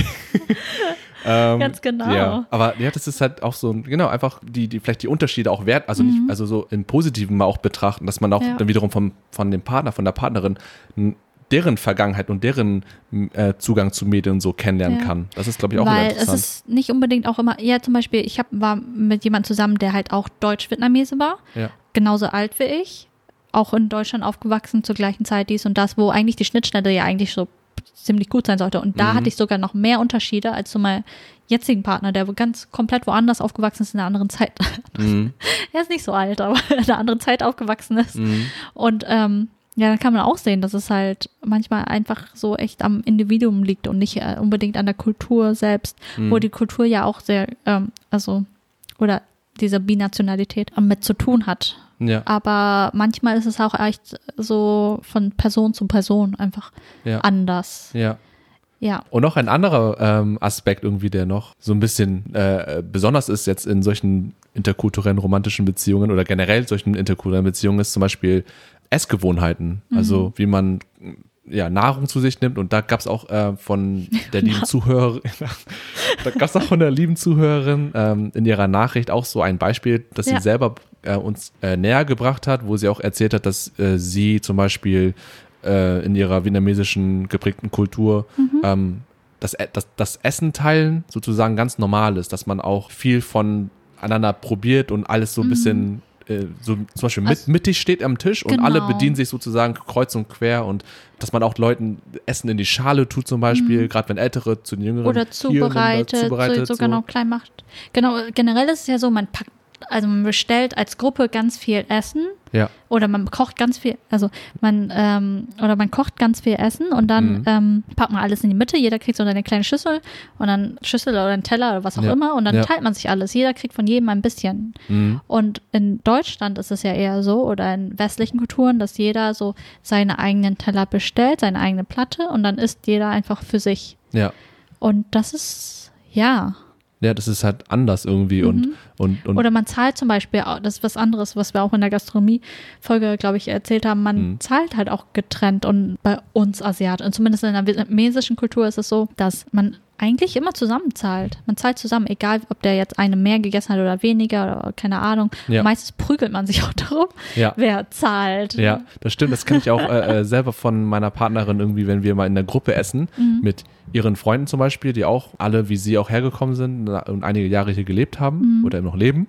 Ja. Und ähm, wenn man dann essen geht in so einer Fünfer-, Sechser-Gruppe, dann wird auch sich darum gekloppt, wer die Rechnung übernimmt und, und, Wirklich? und, und das, Ja. ja. und das Besondere dann ist, was du auch gerade meintest schon, es ist egal, wie hoch die Summe ist. Ja. Mhm. Und beim nächsten Mal zum Beispiel zahlt einfach jemand anderes und es ist Egal wie und hoch die Summe ist. Man vergleicht nicht von wegen, Nee. ah, ich habe letztens 20 Euro mehr gezahlt für alles. Jetzt will ich, dass du mir so Oder und so Geld bei 20 PayPals oder so. Mehr. Ja, und das merkt man, dass es so dort bei denen anscheinend größtenteils keine Rolle spielt und einfach nur Mhm. Ähm, ein, also jemand lädt alle ein und dann ist es gut. Und Ja. dann wird nicht darüber diskutiert oder ge- vorgemerkt, ich hatte Ja. so und so viel Geld ausgegeben Sondern und man Mal. hat, genau, man hat das so einfach äh, im Hinterkopf so, oh, der Letzte hat letzt, äh, Genau. die Person hat letztens gezahlt. Aber selbst die Person, die letztens gezahlt hat, kloppt sich beim nächsten Mal trotzdem drauf, um die Rechnung Ja. zu Ich zahlen. glaube, das sind auch wieder so solche Geflogenheiten und solche Ja. Arten, die wir generell mit damit so, ah nein, ich zahle und so. Und aber am Ja. Ende, Aber ich finde es auch schön, weil ich meine, Ja. natürlich ist es halt, muss man selber gucken, wie man finanziell dasteht, ob man Mhm. es sich leisten kann. Mhm. Aber meistens ist es so, dass man sich drum, ich finde selber, also ich selber bin auch so. Ich mag gern auch ausgeben und Ja. sowas. ich merke das. Ich mag das auch, äh, ich, ich finde es einfach schön, weil man sich halt auch um die Person auch kümmert und sorgt und halt so, Mhm. es fühlt sich dann viel mehr wie Familie auch an, Mhm. weil das ist einfach, Ja. Und ich finde es Ja. auch so ein bisschen stressig, wenn man nur guckt und dann nochmal die Rechnung durchteilt Ja. und irgendwie. für den Kellner ist es auch mega was? stressig. Ja, auf der Arbeit, das ist nochmal in der Gastroerfahrung Ja. so. Ja, man, man merkt es selber, wenn man sagt so, ja, wir zahlen alle getrennt. Jeder so, okay. Cent auseinandergenommen. Ja, und das ist, wird alles sehr, ja, anders auch ja, berechnet irgendwie. Mhm. Und, und, und generell, das, ähm, das habe ich zum Beispiel dadurch auch viel mehr gelernt durch meine Partnerin, dass ich da auch in dem Umgang viel lockerer geworden bin Mhm. und auch irgendwie weniger geldfokussiert bin. Ich bin nicht, ich bin generell jetzt nicht geldfokussiert von wegen so, oh, ich brauche so viel Geld, bla, das nicht, sondern Nee. einfach nur so vielleicht so ein bisschen, ich bin immer so mehr auf der sparsamen Seite und mehr vielleicht auch ein bisschen geizig in vielen Hinsichten und kann nicht so richtig genießen. Bist du? Ich Bin ich schon, nicht. ja, ich finde ich find schon, ich kann, ich, au- außer wenn ich etwas mir hole, was ich mir wirklich gewünscht habe, wo ich auch mich, das, wo, wo ich das Gefühl habe, ich habe das verdient, warum auch, wie auch immer. Aber ich finde nicht, dass Aber- du geizig bist. Ich finde, dass du sparsam bist, aber, nicht ja, geizig. ich glaube, wir, haben uns kenn- wir haben uns kennengelernt, da war ich sparsam. Aber davor war ich geizig und da konnte ich, oder äh, zumindest ein innerer Geiz, Geiz, das Geizhals. Gefühl, ja, Geizhals in mir drin. Ich habe es nie, vielleicht nie ausgetragen oder so Mhm. für andere zu sichtbar, aber und durch meine Partnerin, weil sie halt Ja. anders damit aufgewachsen ist in Vietnam und Mhm. dann hier das äh, in Deutschland immer noch weiter sozusagen das macht, also Ja. mit dem, mit dem Geldumgang und mit dem Essen Mhm. bezahlen und so, habe ich das einfach auch so mitgenommen und bin jetzt auch viel leichter, äh, oder mir ist es, mir fällt das leichter, mit Geld jetzt umzugehen und auch irgendwie auch zu sagen, ja, komm, heute mal auf mich Mhm. und die Summe ist halt nicht so relevant. Ja, So, und ich find- meistens sind das auch kleinere Summen, wie Mhm. zum Beispiel, wenn man Kaffee geht oder so, ich gehe Ja. nehme aus Ja. und Ich finde auch. Und ich finde Ja. es auch viel angenehmer, so umzugehen, als jetzt mit, mit äh, wenn ich mit anderen unterwegs bin, die mit mir gleich aufgewachsen sind, Mhm. aber die halt alle dann das Mindset haben, okay, ähm, 6,40 hatte ich und du hattest, äh, und dann, oh, dann die 1,20 kannst du mir noch Paypal, ne? Das hatte ich auch schon so oft gehört im Restaurant, also äh, wenn ich Geld das gekellert so, habe. Ja, richtig. Ich finde, ganz persönlich, ich finde das so unangenehm. Ich finde das also halt auch wirklich. unangenehm, Und ich denke mir dann, okay, scheiß drauf. Nee, Ja. hier, keine Ahnung. Ja. Ich finde, es ist halt dieses, trägt, ich finde, es trägt nicht zum Gemeinschaftsgefühl dabei. Also kulturell gesehen ist es eh, also ich sehe mich selber nicht wirklich als so richtig vietnamesisch, aber ich se- sehe schon meine kulturelle Prägung Mhm. durch die vietnamesische Kultur. Mhm. Und da ist es ja wirklich auch so, dass äh, man, also das Gemeinwohl steht vom Individuum, so Oh halbwegs. ja, Das, das- hat, kann natürlich auch seine Vor- und Nachteile haben, aber das Ja. ist halt auch ein Teil davon. So wirklich, dass man sich die Rechnung, also dass einer einfach ausgeht, mal da, mal da, dort, das ist einfach trägt zum Teamgeist sozusagen ja, auch bei ja, und zum so ein, Kollektiv, Gemeinschafts... ein kollektives Gefühl, ne? Ein Ja genau, ein ja, genau. Und ich finde es auch schön, Essen zu teilen. So generell ist es ja, eh Ja. auch schöner, von jedem ein bisschen zu haben und man teilt sich das Essen. Ja. Und das ist dann halt auch das so, dass man sich, also zum Beispiel gebe ich Jüngeren, wenn ich mit Jüngeren unterwegs bin, auch mehr aus, als wenn ich jetzt zum Beispiel mit Älteren unterwegs bin, weil das einfach halt, ich bin sozusagen die ältere Schwester, Ja. sozusagen man kümmert sich um den Jüngeren Mhm. Und das ist halt auch so ein Ding, was Ja. mir halt auch in Partnerschaften aufgefallen ist, äh, wo, wo mein Partner deutsch war.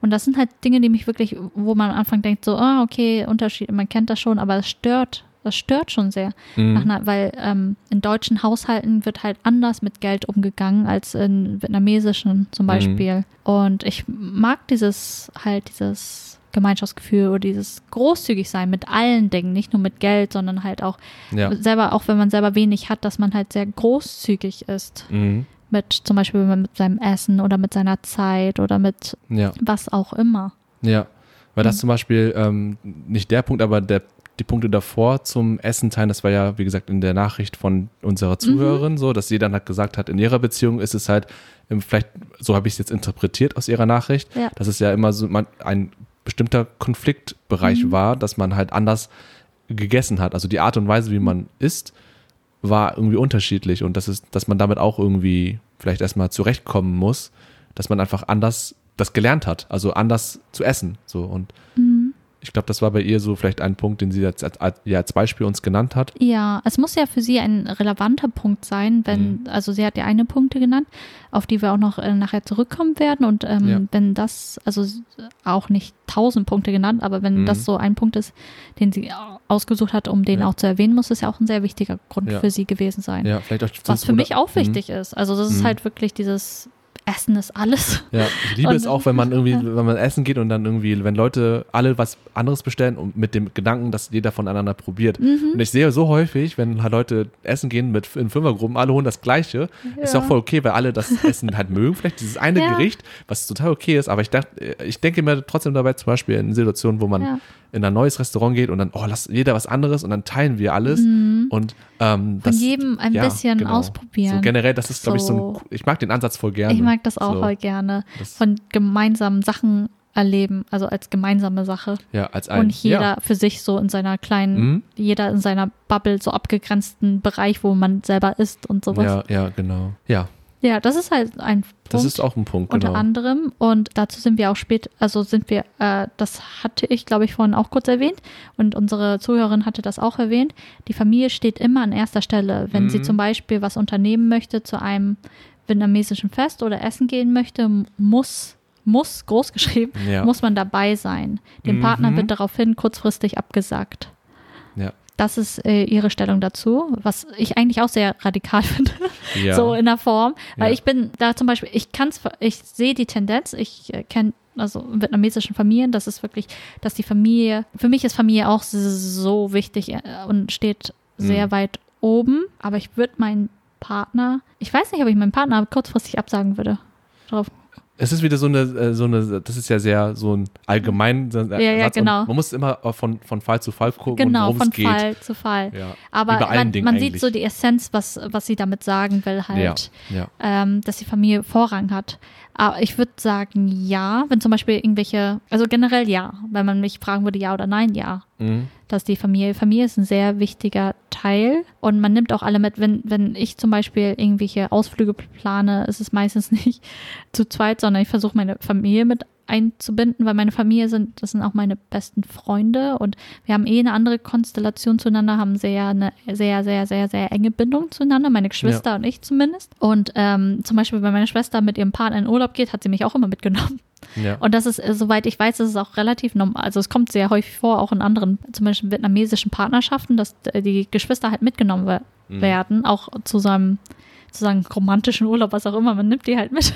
Weil sie Familie sind. Ja, weil sie Familie sind und weil meistens der Partner auch so mit angebunden sind, äh, wird, dass deine kleinen Geschwister auch seine kleinen Geschwister werden. Mhm. Oder so deine Familie Mhm. sind. Ja. Ja. Ich, ich fand auch so, also als ich das gelesen habe, in ihrer Nachricht, Mhm. ich, ich würde dir zustimmen, auch so generell denke ich auch so Familie, also der Satz Family First, Ja. irgendwie so, also Familie ist so was, was, ja, was ganz Besonderes irgendwie Mhm. und, und, äh, aber nicht jeder hat, hat eine, einen guten Draht zur Familie, es gibt auch, ja. Ja. es kommt drauf an, so, aber ich würde auch bei mir sagen so, ich, ich, ich bin halt Einzelkind, deswegen keine Mhm. Geschwister, aber ich habe halt äh, mein, eine gute Beziehung zu meinen Eltern und je Mhm. älter ich werde, desto besser ist auch die Beziehung, weil man dann auf einer ähnlichen Ebene reden kann und Ja. auf, ja, gleichgestellt ist und nicht so wie früher. Und ja, aber bei dem, also bei diesem Beispiel von Ja. ihr, von der Zuhörerin, war ich auch so erstmal so, hm, das sehe ich irgendwie anders, weil Ja. äh, trotzdem, weil es gibt halt, Mhm. Aber ich glaube, dass, was wir, also was ich gerade vorhin auch gelesen es ist, Ja. dieses Muss ist, glaube ich, mehr von den Eltern aus. Also dieses kulturelle, äh, Mhm. dass sie, also sie von sich selber nicht, dass es für sie auch unangenehm ist, dem Partner abzusagen, aber von den Eltern aus wird halt erwartet, Erwartet, dass ne? sie dem Partner absagt, weil das an erster Stelle steht. ja, stimmt. Das Mhm. habe ich nicht so gesehen.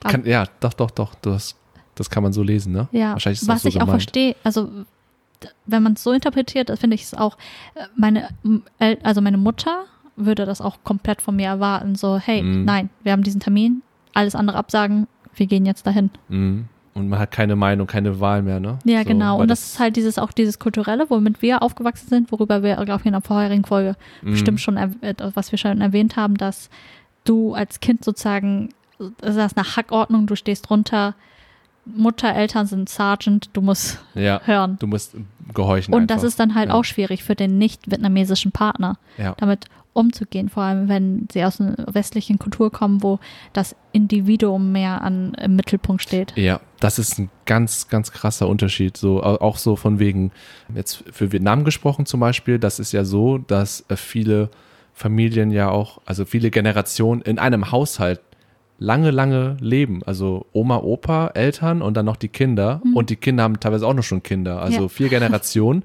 in einem Haushalt. Und das ist auch, ähm, wenn ich das richtig sehe, meistens so gegeben und auch äh, vielleicht sogar also er erstrebenswert, erwünscht, dass es ein schöner Gedanke ist, dass sich so viele Generationen noch einen Wohnraum teilen. Und ähm, hier, wie du meintest schon, Individualismus ist ja, das streben ja alle an, dieses ähm, Liberale und ich mache, was ich will und äh, ähm, äh, In der sind- westlichen, ja, in der westlichen, Land. ja, genau. Und dass mir Familie und Freunde immer noch wichtig sind, aber Mhm. mein, also mein individueller, mein, meine indi- individuellen Bedürfnisse Mhm. stehen immer noch an vorderster Stelle. So und dort, also um es plump zu formulieren. Ja. Und in, in Vietnam zum Beispiel ist es nicht so. Da, da wird immer geguckt, wie denken meine Eltern drüber, wie denken auch meine Nachbarn drüber und so ein Kram. Also, Mhm. also da wird ganz viel darauf geachtet, dass irgendwie alle möglichst zufrieden sind. Und da Ja. gab es, hatte ich auch zum Beispiel, jetzt fern von romantischen Beziehungen, aber zu meinen Eltern zum Beispiel, hatte ich so oft Konflikte gehabt, Mhm. Ja. wo ich dann meinen Punkt gesagt habe und irgendwie erklären wollte, was mir wichtig ist und mein Vater dann meistens dann direkt so gegengeschossen hat und gesagt hat, nee, du musst doch gucken, was wir drüber denken, was Oma, Opa, was meine Onkel, Tanten und auch äh, und die Menschen um uns herum und äh, Ganz genau. ja, und da war ich, äh, da waren wir so im, im, im Zweikampf irgendwie und ich habe dann auch, je älter ich wurde, konnte ich mehr verstehen, was er meint, weil er, er hat auch anders aufgewachsen ist. Ja. So, und das ist, glaube ich, so ein Punkt, was jetzt aus der Nachricht von unserer Zuhörerin zum Beispiel rauskam, Mhm. einfach nur diese, ja, dass es ein krasser Unterschied ist, irgendwie, wie man damit umgeht, weil ich glaube, dann der, ihr Partner, also ihr deutscher Partner zum Beispiel, dann, dem fällt es wahrscheinlich dann höchstwahrscheinlich schwer, sowas nachvollziehen zu können und vielleicht auf Dauer auch so aushalten zu wollen und zu können, wenn das jedes Mal passiert, dass er einsteckt, also er, Mhm. Ja. er sozusagen vernachlässigt wird, vielleicht weil es auch von ihrer Familie Ganz, ähm, ja. so gepusht wird. Interessant ist auch zu sehen, also in ihrer Nachricht ist es auch so, also das sehe ich, also es fällt mir gerade erst auf, dass viele ähm, Aspekte, sie spricht ja von ähm, diesen interkulturellen Beziehungen auch, also äh, Beziehungen zwischen Nicht-Vietnamesen und beziehungsweise Nicht-Deutschen und äh, Deutschen. Ja. Redet sie, die Aspekte, die sie erwähnt, sind eher äußere Aspekte, die von ihren Eltern kommen. Mhm. Wie zum Beispiel, dass sie äh, früh nach Hause kommen muss oder dass, wie gerade eben, der Partner, dem muss abgesagt werden, Sten äh, Familie ist an erster Stelle. Sex vor der Ehe wird äh, in asiatischen Familien tabu, äh, also ist ein Ja. Tabu Mhm. und sowas. Das Mhm. ist ähm, weniger die kulturelle Prägung als die Familie. Also äußer, diese, dieser äußere Einf- Einflussfaktor von der Familie, Der der, stark. der ähm, diese Beziehung, Ja. bikulturelle Beziehung halt, ähm, interkulturelle Beziehungen beeinflusst. Ja. Und ich glaube, das spielt, ja, vor allem wenn man jünger ist, spielt das halt echt eine größere Rolle. Mhm. Wenn ich so zurück überlege, natürlich, meine Mutter war es genauso, sie ist sehr konservativ und bei ihr war das auch so äh, mit Beziehungen, also von wegen Sex vor der Ehe tabu und hat, hätte auch eher präferiert, wenn ich äh, einen vietnamesischen Partner nach Hause gebracht hätte oder sowas. Ja. Oder sie erwähnt ja auch, man erzählt ja auch, man erzählt sehr, seinen Eltern sehr lange nicht, dass man einen Partner hat. Oh ja, stimmt. Sehr, Das sehr lange nicht. Mache ich auch immer noch nicht. Ja, ja. Weil das ja. halt nochmal ein bisschen anders gesehen wird, wenn das nicht ein Partner ist, wo du, wo du, von dem du sagen kannst, ich werde ihn heiraten oder sowas. Ja. Weil das alles andere wird ja irgendwie als Zeitverschwendung gesehen für, von Mhm. vietnamesischen Solange es, Eltern. ja, genau, genau, genau. sozusagen oder als Schande, weil Ja. Beziehungen und sowas. Mhm. Ja, das ist halt auch was äh, ein Faktor, der interkulturelle Beziehungen sehr belasten kann. Mhm. Vor allem, wenn der Partner aus einer nicht, zum Beispiel nicht asiatischen Kultur kommt. Ja. Weil Ja. da, wie zum Beispiel, als ich mit meinem koreanischen Partner zusammen war, war das halt so, habe ich schon sehr viele Schnittstellen gesehen, obwohl wir halt aus verschiedenen Ländern kommen, aber es waren zwei asiatische Länder, Mhm. dass da viele Gemeinsamkeiten war, wie zum Beispiel das mit dem Essen. Das war Mhm. vollkommen, also es war vollkommen gleich. Ja. Oder was noch, halt verschiedene andere, jetzt mit den Eltern auch und dass Familie zuerst kommt und sowas, dass da echt viele Gemeinsamkeiten waren Mhm. und ja. sowas, was, äh, was ich auch als sehr angenehm empfunden habe. Ja. Obwohl da halt die beiden asiatischen Kulturen sich sehr ähnlich waren, habe ich immer noch meine sehr starke deutsche Prägung gemerkt. Also man, vor allem wenn man sich im Ausland befindet oder sich halt in so interkulturellen Beziehungen befindet, reflektiert man ja umso mehr und man merkt so, wo man, wovon man vorher dachte, dass es vielleicht so sehr menschlich, also so bin ich als Mensch oder als Individuum, und dann merkt man im Nachhinein halt, nee, das ist eine starke kulturelle Prägung, die ich habe, die ich zum Beispiel als sehr als deutsch bezeichnen würde Mhm. oder jetzt zum Beispiel typisch vietnamesisch und so. Und das habe ich dann halt auch gemerkt, als ich äh, in dieser Ko- ähm, Beziehung mit ähm, meinem koreanischen damaligen Partner zusammen war, dass da viele Punkte wo, auch waren, wo ich dachte, hey, ich, äh, das ist sehr deutsch von mir, aber das ist mir sehr wichtig Ja. bei bestimmten Sachen. Wie Ja. zum Beispiel, ähm, dass seine Eltern waren auch sehr konservativ, also generell, also asiatisch konservativ sozusagen, dass sie gleich dachten, hey, ähm, wir lernen dieses Mädchen kennen, sie wird meinen Sohn direkt heiraten, obwohl wir uns gerade irgendwie, weiß ich nicht, erst ein Dreivierteljahr irgendwie gedatet haben oder so Ja. oder zusammen waren und dann habe ich seine Eltern halt getroffen und normalerweise ist es halt auch ein bisschen, es ist was Wichtiges, aber trotzdem entspannter, glaube ich, in Deutschland, die Eltern kennenzulernen. Mhm. Und das hat nicht gleich irgendwie mit Heirat zu tun und mit Ja. Kinder. Die hatten ja schon komplett alles geplant, dass ich meinen Abschluss mache in Deutschland und dann zurück nach Korea. Also die hatten mein Leben schon komplett durchgeplant. Heftig. Dass ich meinen Abschluss mache, dann zurück nach Korea komme und dass ich ihn heirate, Kinder bekomme und ich so, wow, wow, wow, Leute, no, Ja. chillt mal, chillt euer Leben. Ja. ja, und das ist halt dann auch wiederum, wo, wo wieder mein, weiß ich nicht, mein Individualismus oder so? ja, ein bisschen rausgekommen ist, Mhm. mehr. Mhm. Also dieses, wirklich dieses vielleicht westlich, mehr westlich geprägte auch, dass man, hey, man datet sich, aber es hat äh, vor allem, weil mein ähm, damaliger Partner auch schon ein bisschen älter war, in dem Alter, wo man eigentlich heiraten sollte, wo es eigentlich schon irgendwie, Mhm. er hätte schon längst verheiratet sein sollen, aber Okay. dass da halt die Uhr dann auch sozusagen für die tickt und dass äh, Beziehung gleich ähm, Heirat bedeutet und generell ist es da dieses, natürlich tun das Leute da, aber es wird ein bisschen mehr gesellschaftlich geahndet, so von wegen dieses Casual Dating oder dass Mhm. man einfach, keine Ahnung, Affären hat zum Beispiel oder Ja. wa was auch immer. Ja. und dass ähm, alle Beziehungen in Ehen enden Ja. sollten. Dass alles und sehr ernsthaft behandelt wird, ne? Und Ja, sehr, dieses und in Vietnam äh, tendenziell, ja, ja, glaube ich, auch. Ja. Und wir sind ja hier viel lockerer, was die Dating-Kultur angeht, Mhm. Ja. hier in Deutschland. Ja, nee, das finde ich auch total. Auch irgendwie, jetzt zum zum Beispiel das Thema Dating-Apps oder so, also das Mhm. was ganz anderes ist, aber ich glaube, ähm, in Vietnam hat hat es, glaube ich, jetzt auch schon einen höheren Stellenwert. Also es äh, wird immer normaler, sowas zu benutzen, aber ich glaube, lange Zeit nicht.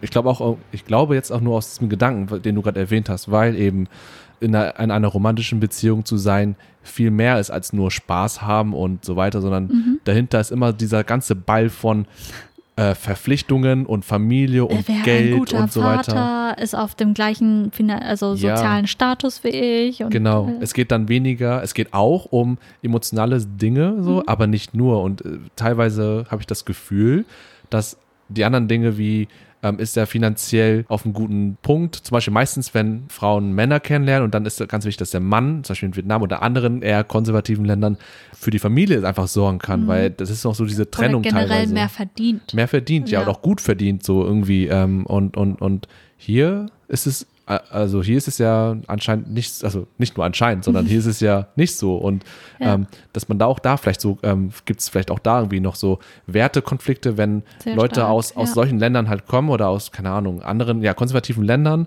und dann hierher kommen und dann irgendwie feststellen, dass es hier ganz anders ist, irgendwie mit der, auch mit der Gleichberechtigung, Mhm. der Rollenverteilung, dieses Verständnis von Mann, Frau und äh, ähm, dieses klassische Bild einfach hier sich allmählich irgendwie ein bisschen auflöst. Ja. Und, und, und ich glaube, da gibt es auch noch, nicht nur zwischen Vietnamesen und Deutschen, sondern auch generell, wie gesagt, also dass es da viel ja, spannende Felder gibt, wo man Auf- auch miteinander klaffen kann. Ja, auf So. jeden Fall. Dann halt auch mit zum Beispiel mit Gleichberechtigung, Emanzipation und sowas. Das ist da halt ein bisschen, weil man halt so eine gewisse kulturelle Prägung mit sich hat, dass man halt Mhm. auch so, äh, diese Vorstellung mit sich trägt, ob man jetzt konservativer ist oder ein bisschen liberaler ist. Mhm. Das ist halt auch wieder ein wichtiger Aspekt in äh, Familien. Wie zum Beispiel in Deutschland kann man auf jeden Fall mehr Leute, also da gibt es auf jeden Fall mehr so Mutterschaftsurlaub, weil die Frauen auch berufstätig sind, mehr Mhm. berufstätig, äh, berufstätiger als äh, zum Beispiel in Vietnam. Ja.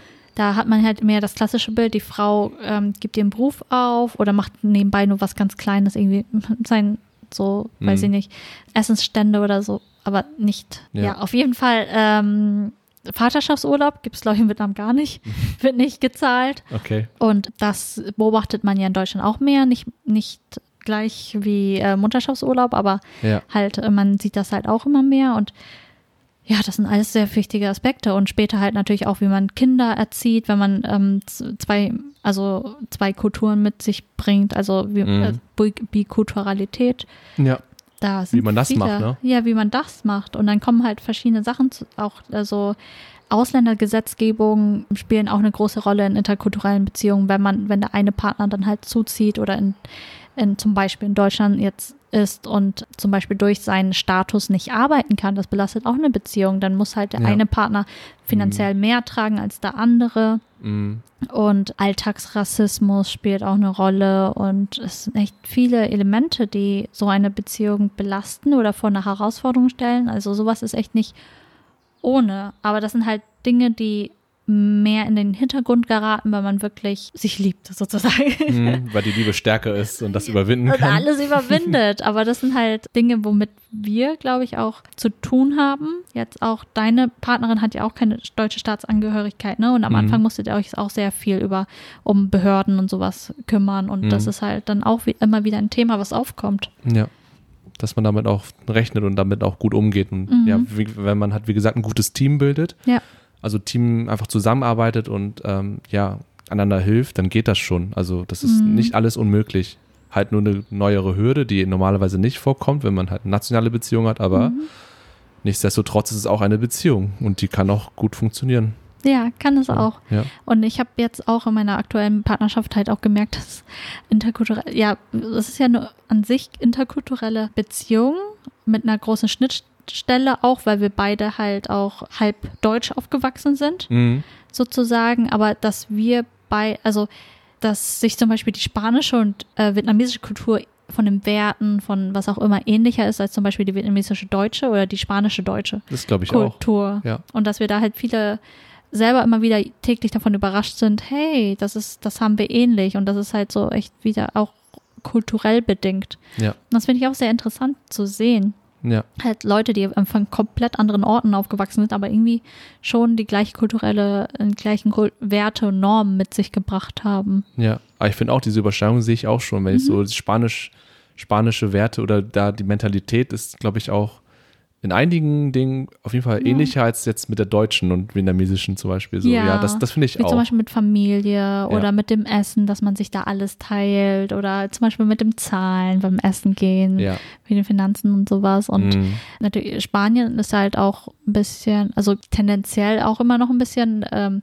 konservativ, was die Rollenverteilung von Mann und Frau angeht. Mhm. Vietnam halt auch noch. Ja. Äh, da ändert sich halt auch sehr, sehr viel, aber es ist halt durch Militärherrschaft und sowas später, spätere Öffnungen, es kam halt auch, dieser äh, soziale Wandel kam halt auch ein bisschen später in Spanien erst. Mhm. Aber das ist auch mega interessant zu beobachten, Mhm. dass wir da halt so große Ähnlichkeiten haben, Ja. obwohl man das nicht erwarten würde. Also von ähm, asiatischer Kultur und asiatische Kultur schon, wie zum Ja. Beispiel koreanische und die äh, vietnamesische, da, da kann man es ja schon erahnen, aber dann halt zum Beispiel, weiß ich nicht, asiatisch und lateinamerikanisch. Mhm. Spanien ist nicht Lateinamerika, aber ich meine äh, als Beispiel einfach, Du musst um sicher recht, zu gehen. nicht, recht, du musst ihn nicht rechtfertigen.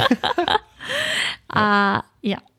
Äh, interkulturelle Beziehungen. Aber Mhm. ähm, auf jeden Fall ein spannendes Thema, was auch sehr viele Leute jetzt ja. immer mehr beschäftigt. Jetzt Ja. unsere Zuhörerin ja auch. ja. Und ich fand ihre Ansätze auch sehr interessant jetzt und im Nachhinein auch gemerkt, wie sehr einfach Eltern auch eine Rolle spielen. Ja. Also man ist ja nicht wirklich, es ist ja nicht nur wirklich das Individuum nur in der Beziehung, sondern alles drum und dran. Mhm. Freunde, Familie, Mhm. das sind alles Faktoren. Weil es kann ja manchmal auch sein, dass du zwar mit deinem Partner zurechtkommst, der aus einer anderen Kultur kommt, aber deine Freunde zum Beispiel nicht. Ja.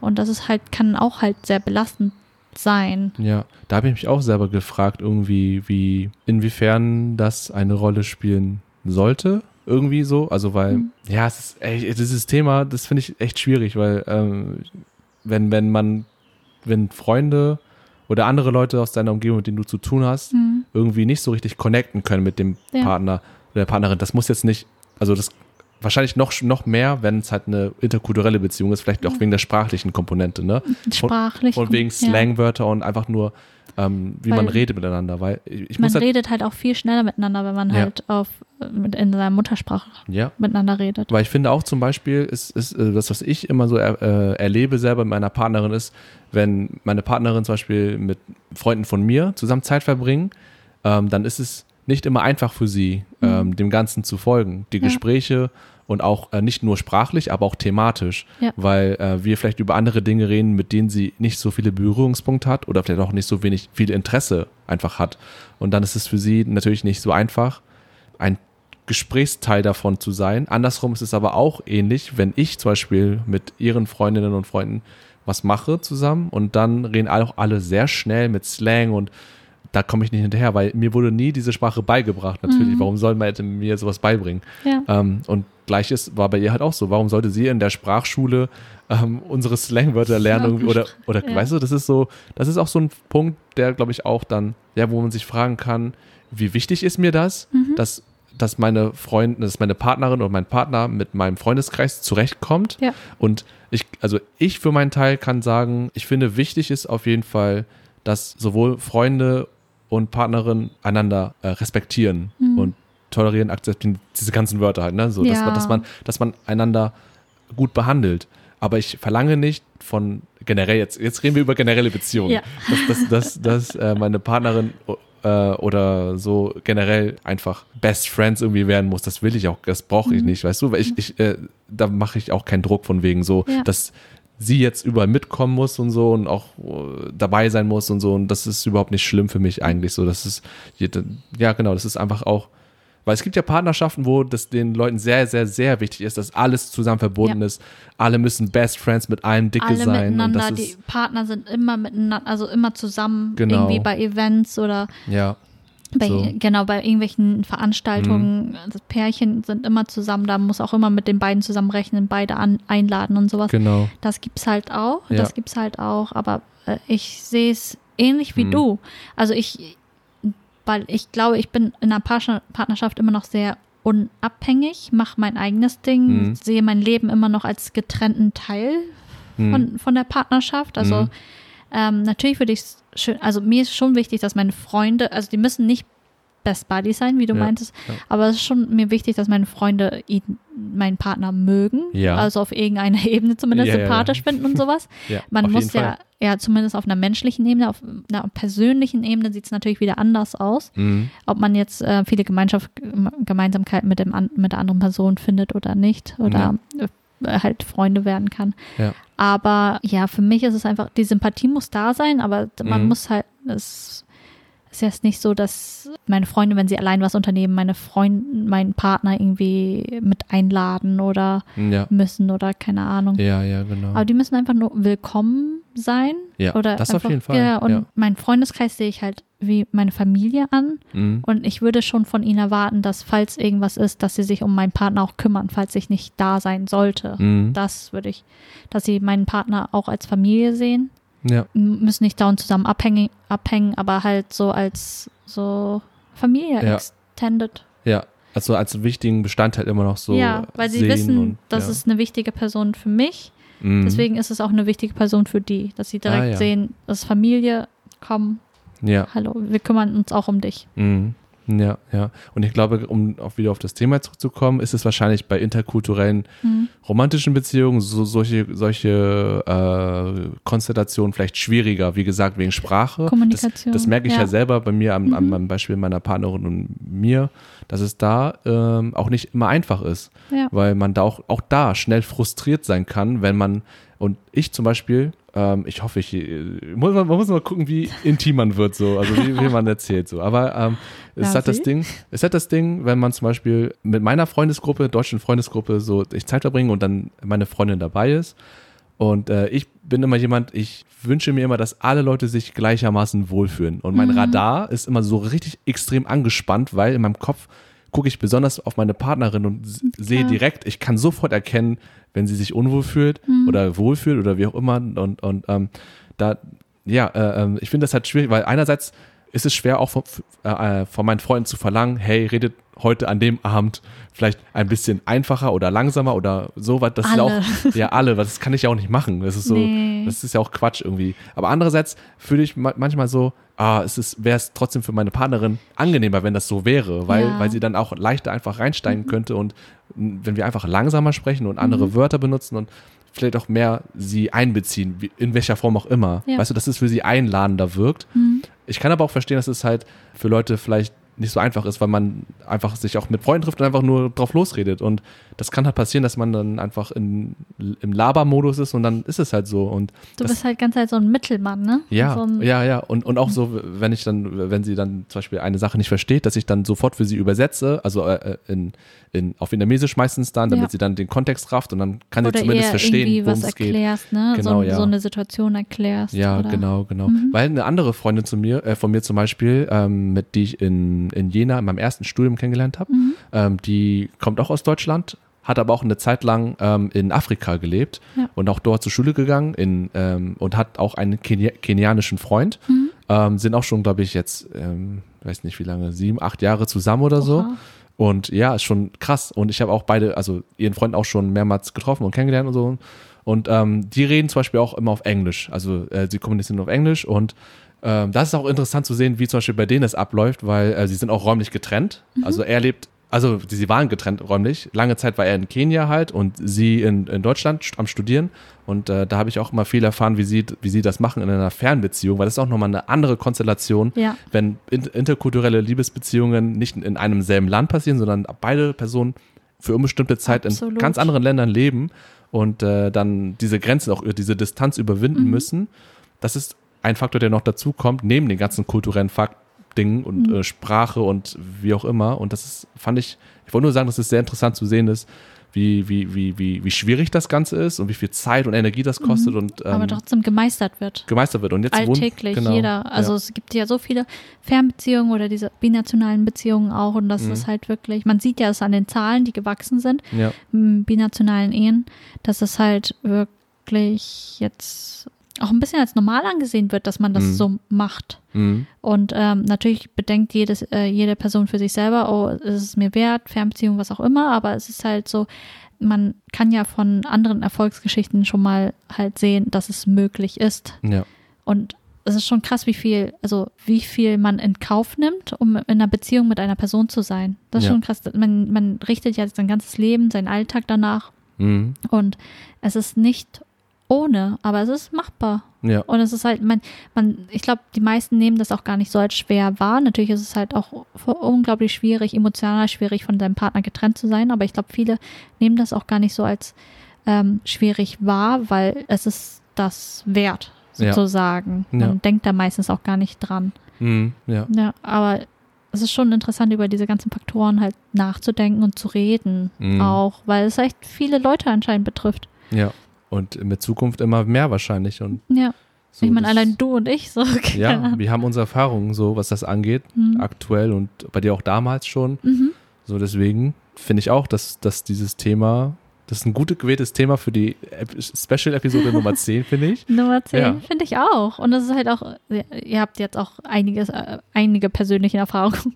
Wir mussten halt vorher auch überlegen, so wie viel können wir erzählen, wie viel können wir preisgeben. Natürlich mussten wir das Ja. auch vorher mit unserem Partner absprechen, aber ich glaube, wir haben das ganz Ich moderat. glaube, das ist schon okay so, Ich ja. glaub, das ist ganz ja. okay. Wir haben nicht zu krasse Sachen erzählt, so, aber ich glaube einfach, ja, damit ihr auch ein bisschen mehr über unsere Meinung, über unsere Standpunkte, Ja. über unsere eigenen Erfahrungen erfahren könnt und das ist, glaube ich, auch etwas, was ihr mitnehmen könnt. Mhm, genau, wie Also- vorher erwähnt, das ist halt so wirklich, wir sprechen aus pe- persönlicher Erfahrung, was wir auch beobachtet haben bei unseren Freunden oder Ja. weil das halt schon ein häufig vorkommender häufig vorkommendes Gesprächsthema ist, mit Mhm. auch von mit anderen Freunden, Freundinnen und sowas.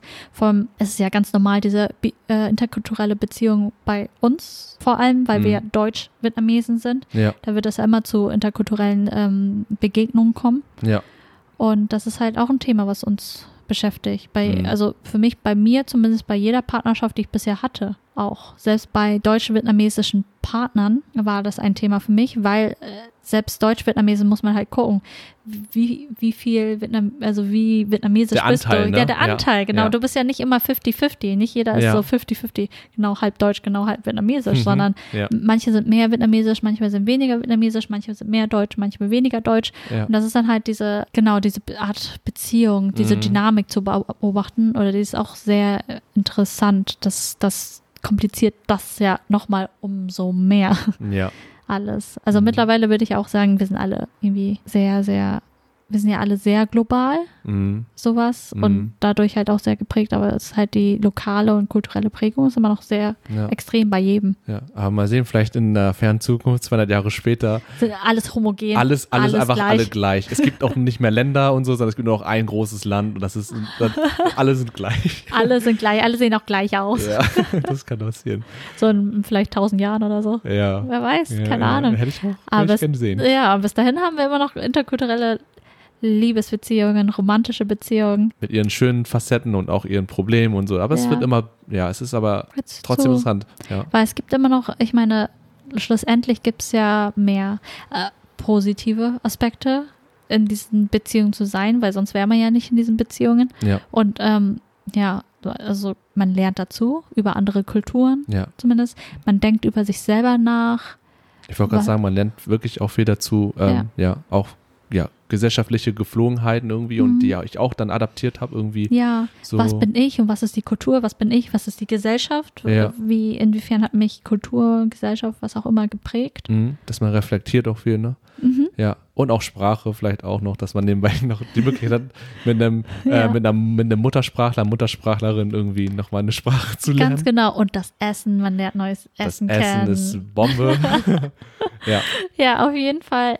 ja, Ja. definitiv. Aber ich glaube, alle, alle, vielleicht alle Menschen, die ich, alle Personen, die ich kenne, sind in einer bi- bikulturellen Beziehung. Also in einer interkulturellen Beziehung. Ja, krass. Fällt mir gerade auf ein. Ja, Wirklich so, wenn Wow. du überlegst. Bei dir ja. auch ziemlich viel. Aber ja, aber bei mir, ja, eh, hm, weiß Oh, nicht. eh, ne? ja, vielleicht einige, aber nicht, äh, nicht so viele wie bei dir wahrscheinlich. Hm. Ich Nee. habe nicht so viele Freunde. Wobei, ja, wobei, ich habe viele, die, die ja auf jeden Fall, doch, Hintergrund, doch, doch, du hast recht.